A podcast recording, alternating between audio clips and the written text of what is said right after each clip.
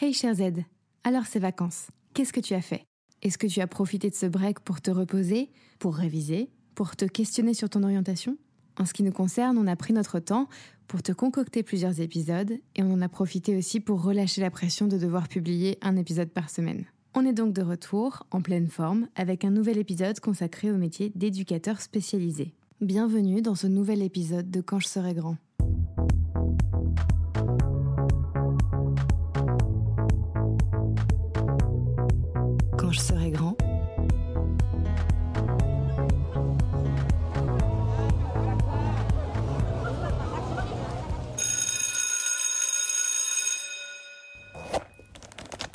L'éducateur spécialisé est un travailleur social, un assistant socio-éducatif. Il partage le quotidien d'enfants et d'ados qui peuvent être handicapés, physiques ou mentaux, mais aussi de personnes qui ont des difficultés à s'insérer socialement et ou professionnellement. Il peut aussi être amené à accompagner des adultes avec des déficiences pour les aider à retrouver de l'autonomie. Aujourd'hui, tu vas entendre Lola et Ashmi échanger à propos de ce métier qui trouve ses origines au tout début du 19e siècle, bien qu'il ait depuis beaucoup évolué puisqu'initialement, il s'agissait en fait d'aménager la vie des jeunes délinquants mineurs qui étaient emprisonnés avec les adultes. Lola a 17 ans. Elle est interne, mais ses parents habitent en Picardie. Élève en terminale ST2S, elle recherche un métier qui ait du sens et elle s'imagine bien travailler dans le social. Ashmi, lui, a eu plusieurs vies. Avant d'être éducateur spécialisé, il a d'abord décroché un bac pro électricien, parce que son professeur l'avait orienté vers ce parcours malgré des notes qui lui permettaient de poursuivre en filière générale comme il l'aurait souhaité. Aujourd'hui, il travaille comme délégué du préfet. Depuis 2020, il a aussi créé un podcast qui s'appelle Les clés de l'insertion, que je t'invite chaudement à écouter. Il donne la parole à des personnes inspirantes qui ont su trouver leur voie malgré un parcours semé d'embûches.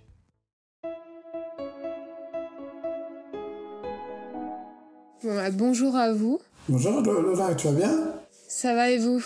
Ça va, on peut se tutoyer si tu veux, moi ça me dérange pas du tout. Ok, ça marche, merci. Alors euh, tout d'abord, je voulais te demander si c'était possible que tu nous présentes le métier? Parce qu'on en entend beaucoup parler, mais on sait pas vraiment ce que c'est en fait. Euh, tu parles du métier d'éducateur spécialisé. oui, c'est ça. Donc, éducateur spécialisé, c'est un métier euh, vraiment au top déjà, c'est la première chose que j'ai envie de dire parce que je l'ai exercé quand même pendant 7 ans.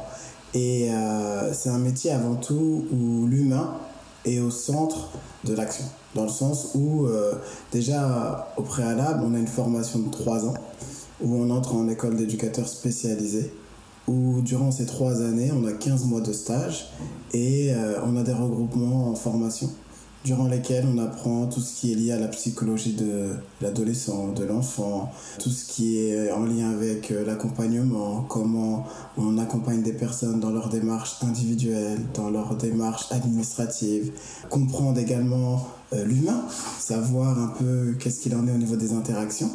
Et les 15 mois de stage nous permettent eh ben, d'aller sur le terrain, de discuter avec euh, des professionnels et d'apprendre au contact euh, des usagers. Et euh, concernant le métier d'éducateur spécialisé plus largement, eh ben, ce qu'il faut se dire, c'est que c'est un métier qu'on fait avant tout, je pense, parce qu'on a des convictions et qu'on a des ambitions de faire évoluer notre société dans le bon sens. Accompagner la personne en situation de handicap, c'est-à-dire euh, l'aider à devenir de plus en plus autonome, accompagner un jeune dans, son, dans ses questionnements, l'accompagner à devenir le citoyen de demain, euh, accompagner les personnes âgées, les aider à prendre soin d'elles, à reprendre confiance en elles pour certains. Et euh, c'est ça, c'est un métier vraiment basé sur l'humain. Sur D'accord. Et vous pensez que ce serait quoi les qualités à avoir pour faire ce métier du coup? Je pense qu'il y en a trois qui sont essentielles. La première, eh ben, c'est la patience. C'est-à-dire, il faut être patient, euh, aller au rythme de la personne qui est en face de nous et non imposer un rythme. Parce que chaque personne est différente et chaque chose se fait en étapes. La deuxième des choses, qualité qui est pour moi importante, c'est de ne pas avoir de préjugés. Je me souviendrai toujours comme si c'était hier du mon premier cours en école d'éducateur spécialisé où euh, on a abordé la question des préjugés et qu'en fait on en a tous à travers notre regard, notre vécu. Et euh, cette question des préjugés, elle est importante parce que la personne qu'on sera amené à accompagner, et ben, elle peut être euh, blanche, jaune, euh, africaine, européenne, elle peut être en situation de handicap, elle peut être entre guillemets européenne, elle peut avoir des convictions religieuses qui ne sont pas les nôtres. Et en fait, il faut ne pas avoir de préjugés et accompagner la personne en tant que telle, comme elle est. Et la troisième, je pense, c'est avoir de l'ambition pour les personnes qu'on accompagne et, de se dire que aujourd'hui la personne elle a un point A, mon objectif c'est de l'amener au point B, puis C, puis D, et au fur et à mesure pour qu'elle puisse voler de ses propres ailes. Voilà un peu les trois qualités, euh, je pense, euh, importantes à avoir. Est-ce que euh, vous trouvez qu'il y a des points négatifs à ce métier? Les points négatifs, le premier, c'est la rémunération. C'est-à-dire que c'est une réalité. Euh, on parle peu d'argent lorsqu'on veut s'engager dans un métier, mais il faut savoir qu'un éducateur spécialisé, lorsqu'il fait trois ans d'études, euh, le premier salaire, il me semble qu'il tourne entre 1320 euros net et 1400 euros net. Et en fin de carrière, c'est-à-dire après 22 ans, 22 ou, ou 24 ans, on monte à 2900 euros. Donc pour l'énergie que ça demande, pour euh, le nombre d'années d'études et pour euh, surtout euh, bah, la contribution au sein de notre société. Parce qu'une personne que tu accompagnes et qui devient autonome, demain, ça va être quelqu'un qui va entrer dans le marché de l'emploi, ça va être un contribuable et qui va apporter des richesses au pays.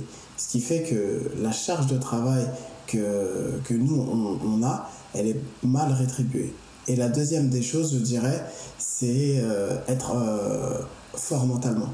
C'est-à-dire qu'une des difficultés, c'est que si mentalement on n'a pas cette possibilité-là, quand on rentre à la maison et pas de, de dire euh, bon, je passe à autre chose, bah, on peut être vite envahi par les situations des personnes qu'on accompagne, notamment des enfants, parce que moi j'ai travaillé beaucoup en MEX. Donc quand tu accompagnes des enfants qui sont âgés de 5, 6 ans, euh, qui se retrouvent là, soit parce que leurs parents sont décédés, soit qui sont placés suite à des violences, euh, violences de tout type, et bah ça peut prendre sur toi. Donc c'est la formation, ce qui est important, c'est que la formation t'aide à prendre cette distance. Mais c'est difficile quand même. ok. Et à part euh, la formation d'éducateur spécialisé, euh, on peut passer par autre chose pour le faire Ou il n'y a que euh, ces trois ans que on peut faire? Non, on peut passer par autre chose, on peut avoir des chemins de traverse. Euh, moi, j'en suis un bel exemple dans le sens où je suis rentré en école d'éducateur spécialisé. Au bout de deux ans, j'ai mis un terme à ma formation. Après, j'ai travaillé, j'ai fait une VAE. La VAE, c'est la validation des acquis de l'expérience. Autrement dit, même sans diplôme, si un individu dispose d'un an d'expérience dans un domaine, il peut réclamer la validation de cette expérience pour obtenir une équivalence en termes de certification. Donc j'ai obtenu le diplôme de moniteur éducateur, c'est-à-dire c'est le diplôme qu'on a en deux ans, diplôme d'état de moniteur éducateur. Ensuite j'ai fait une deuxième VE où j'ai obtenu mon diplôme d'état d'éducateur spécialisé. Donc tu comprends, il y a l'école, c'est-à-dire euh, les trois ans de formation, après Parcoursup, parce que maintenant c'est Parcoursup qui te permet euh, bah, de candidater. À mon époque c'était euh, les CV, lettres de motivation et un concours. Dorénavant c'est via Parcoursup une présélection qui te permet après de passer un oral qui est payant. Si tu es prise, tu es prise. Sinon, même si quelqu'un, par exemple, qui n'est pas sélectionné en école d'éducateur spécialisé et qui veut vraiment travailler dans ce domaine-là, le conseil que je lui donnerais, eh ben, c'est de s'orienter vers le métier de l'animation en passant ne serait-ce qu'un BAFA, de prendre de l'expérience professionnelle auprès d'enfants ou de jeunes pour ensuite retenter sa chance. Et si ça ne fonctionne pas, il arrive qu'on a des structures parce qu'on a un grand déficit au niveau du recrutement d'éducateurs spécialisés et de tenter sa chance euh, en tant que non diplômé. Certes, on sera moins payé, mais après un ou deux ans d'expérience, on aura les prérequis soit pour entrer en formation, ce que je souhaite à tout le monde pour pouvoir avoir les bagages intellectuels et euh, cette distance dont je parlais. Sinon, et eh ben, évoluer comme ça plusieurs années et passer une VAE comme j'ai pu faire. Et après, on peut faire également, après, parce qu'on parle du, diplôme d'EduxP, mais il y a aussi des possibilités d'évolution. On parle derrière de chef de service éducatif via la formation du Café Ruisse, qui est un diplôme niveau Bac plus 4. Et plus loin, on a le CAFDES, avec près une dizaine d'années d'expérience, qui nous permet d'être euh, en direction d'une structure dans le social. Donc ça, ça peut faire un bon parcours. Et euh, en tant qu'éducateur spécialisé, vous pouvez évoluer comment du coup dans votre métier? Est-ce que vous pouvez faire euh, beaucoup de choses, je pense, après ou... bah justement, j'ai en partie répondu à cette question, mais au-delà de ça, c'est dans le métier lui-même, et bah en fait, on peut faire plein de choses. C'est-à-dire qu'un éducateur spécialisé, bien évidemment, il est là pour accompagner le public, mais parfois dans des équipes, il est amené à coordonner des moniteurs éducateurs. Il est amené à concevoir des projets en transversalité avec des collectivités territoriales, c'est-à-dire des mairies, avec euh, des associations au niveau national, par exemple pour organiser un festival, une rencontre, un ciné-débat. Donc, lorsque tu es éducateur spécialisé, ce qui est intéressant, c'est que tant que c'est dans la c'est dans l'objectif d'apporter un plus à ceux que tu accompagnes, eh ben, tu peux, entre guillemets, dans ta boîte à outils, utiliser une ingénierie sociale qui va te permettre eh ben, de développer tout type de projet. Et après, en termes d'ascension, soit, comme je dis, on peut passer chef de service jeunesse, non, pardon, chef de service éducatif, pardon, ou directeur de structure. Ok. Et du coup, vous pouvez aller travailler euh, où en fait? Dans quel lieu vous pouvez exercer? Ouh, il y a autant d'éducateurs spécialisés que de lieux. Dans le sens où euh, on peut travailler dans le milieu associatif, et c'est le premier euh, pourvoyeur entre guillemets d'emploi. je vais citer des grosses associations comme les apprentis d'Auteuil, on a la DSEA qui est la sauvegarde, on a Olga Spitzer également, c'est une grosse association. Euh, après, on a les collectivités territoriales, c'est-à-dire les mairies qui recrutent des éducateurs spécialisés euh, dans les services euh, de prévention spécialisés qui sont parfois municipalisés. Aussi, on a la prévention spécialisée dans l'associatif. Éducateur spécialisé peut aussi travailler auprès des circonscriptions de l'aide sociale à l'enfance, c'est-à-dire que c'est rattaché directement au département. Euh, un éducateur spécialisé peut travailler également en indépendant, parce qu'on a des éducateurs spécialisés qui sont libéraux, qui montent des cabinets et qui accompagnent des familles euh, de manière individuelle. Euh, et beaucoup se spécialisent également dans tout ce qui est lié à l'autisme et qui développent et qui se forment également en parallèle en allant au Canada ou même en France pour pouvoir développer eh ben, des techniques pouvant accompagner des jeunes autistes. Donc un éducateur spécialisé, ce qui est intéressant, c'est que, et c'est mon point de vue, il sera jamais au chômage. Il pourra toujours trouver une porte euh, qui va lui permettre et pas de faire son métier. D'accord. Donc d'après vous, il y aura toujours beaucoup de débouchés pour les éducateurs spécialisés, quoi. Si on fait euh, les études pour, on est quasiment sûr de trouver quelque chose après. Ah non, mais c'est pas quasiment, c'est certain. C'est certain, certain, certain quand tu fais un diplôme d'état d'éducateur spécialisé, tu ne peux pas être au chômage. Ça, je, l'assure et c'est clair. Surtout dans les bassins tels que l'île de France et les grosses agglomérations.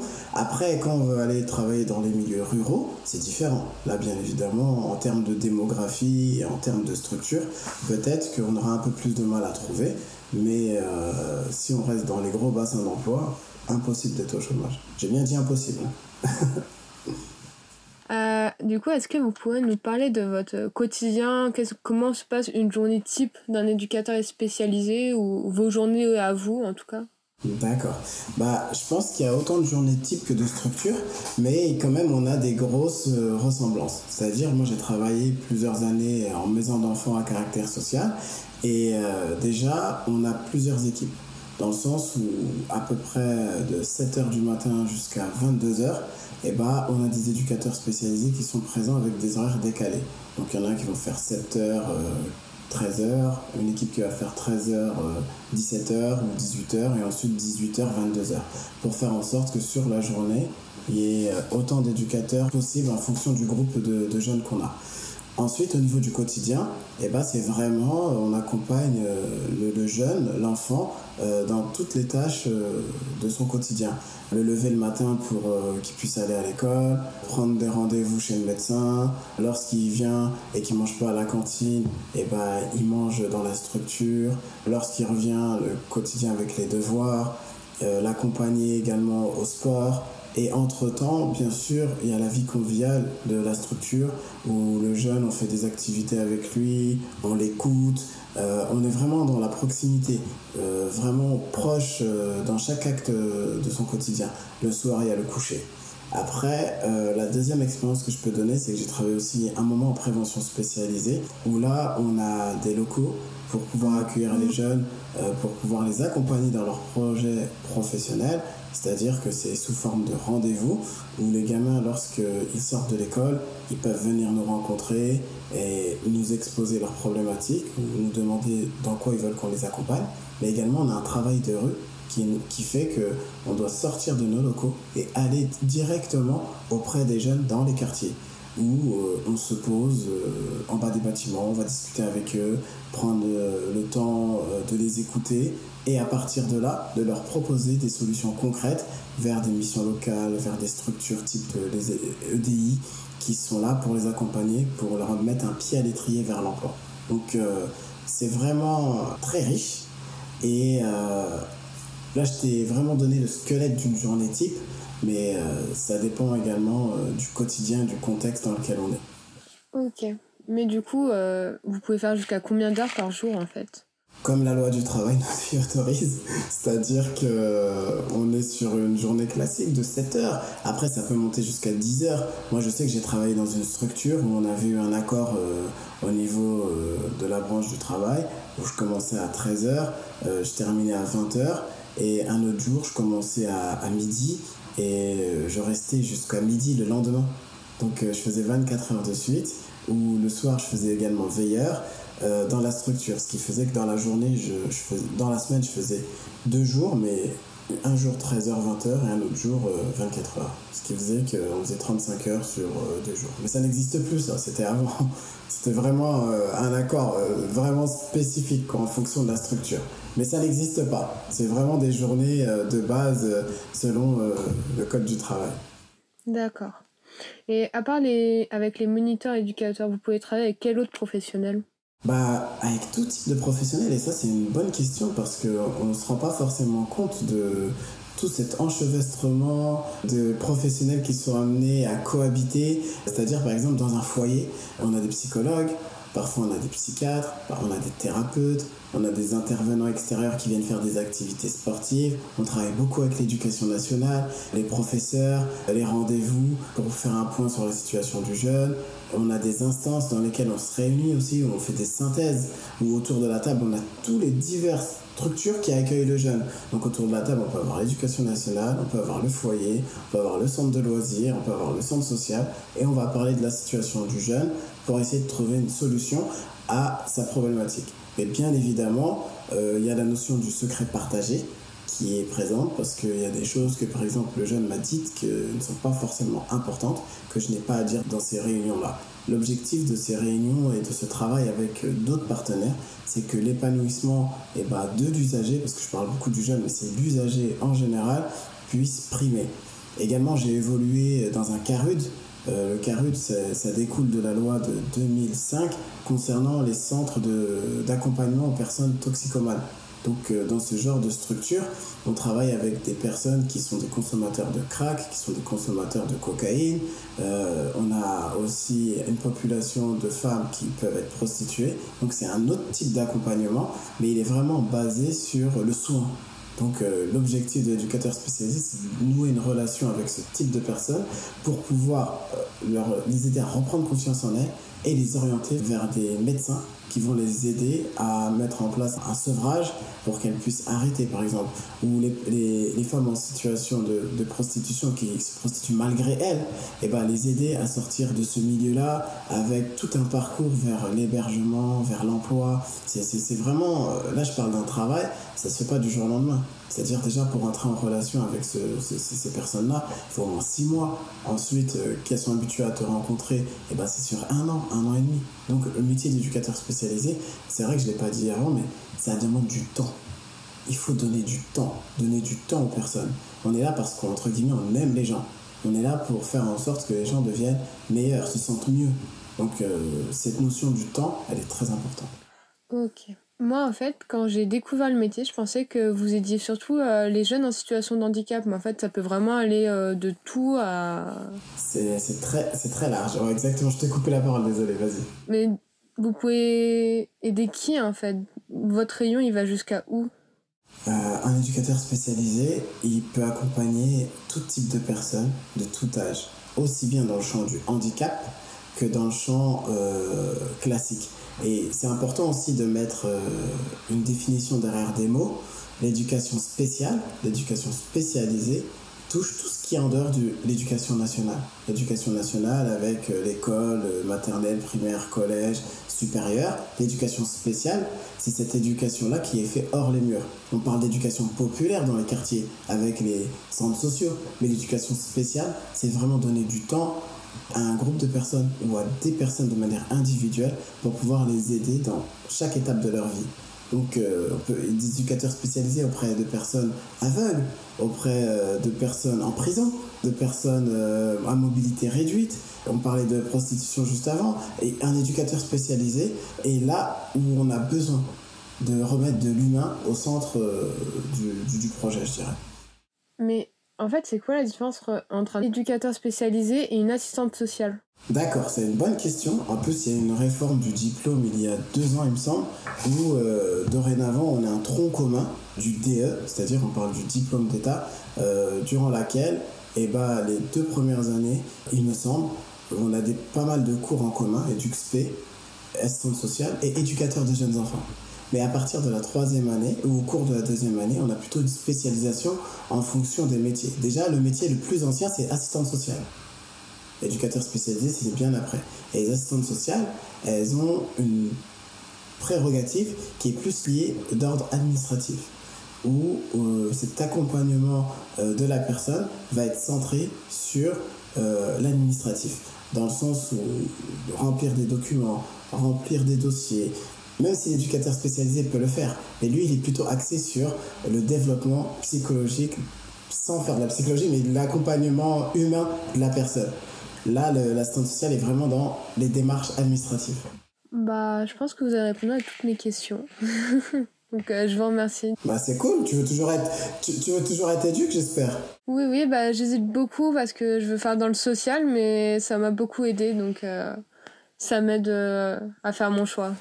Sache que c'est un métier tremplin aussi. C'est-à-dire que tu peux commencer éducateur spécialisé. Moi, j'ai travaillé 7 ans en tant qu'éducateur spécialisé, mais ensuite, j'ai évolué vers d'autres, métiers qui m'ont amené à devenir directeur de maison de quartier, chef de service jeunesse en collectivité territoriale et aujourd'hui délégué du préfet au sein euh, du ministère de l'Intérieur dans, dans, une préfecture.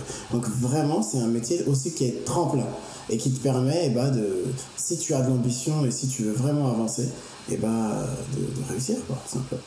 Ok, ça marche. Merci beaucoup. De rien, Lola. Merci à toi. Bon, bah, merci Lola. Euh, j'ai entendu que du coup, tu euh, avais toujours euh, cette envie-là et même si tu hésites encore un petit peu, de toute façon, ça veut dire que tu sais vers quoi te diriger pour tes études après bac, en tout cas, voilà, vers le social, etc. Et tu verras après, en fait, avec les stages sur le terrain, ce qui te plaît davantage. Mais au moins là, tu as eu des, des réponses concrètes sur euh, ce que c'était comme métier. Et en effet, ça a l'air euh, assez complet avec un éventail de choses euh, possibles à faire assez grand. Donc, merci beaucoup, Ashmi, d'avoir expliqué tout ça. Bah, merci à vous, hein. c'était cool, c'est sympa, c'est sympa. Ça fait du bien de rendre aux jeunes ce qu'on m'a donné à moi aussi quand j'étais plus jeune. Faut donner de la force, c'est important.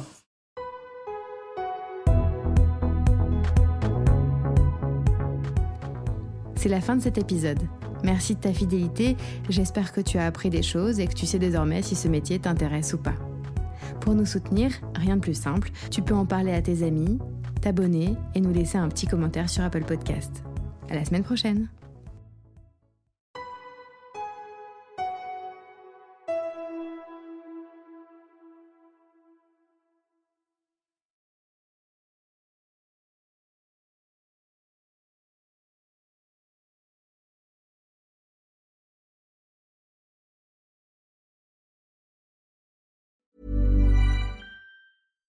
Here's a cool fact a crocodile can't stick out its tongue. Another cool fact you can get short term health insurance for a month or just under a year in some states. United Healthcare short term insurance plans are designed for people who are between jobs, coming off their parents' plan, or turning a side hustle into a full time gig. Underwritten by Golden Rule Insurance Company, they offer flexible, budget friendly coverage with access to a nationwide network of doctors and hospitals. Get more cool facts about United Healthcare short term plans at uh1.com.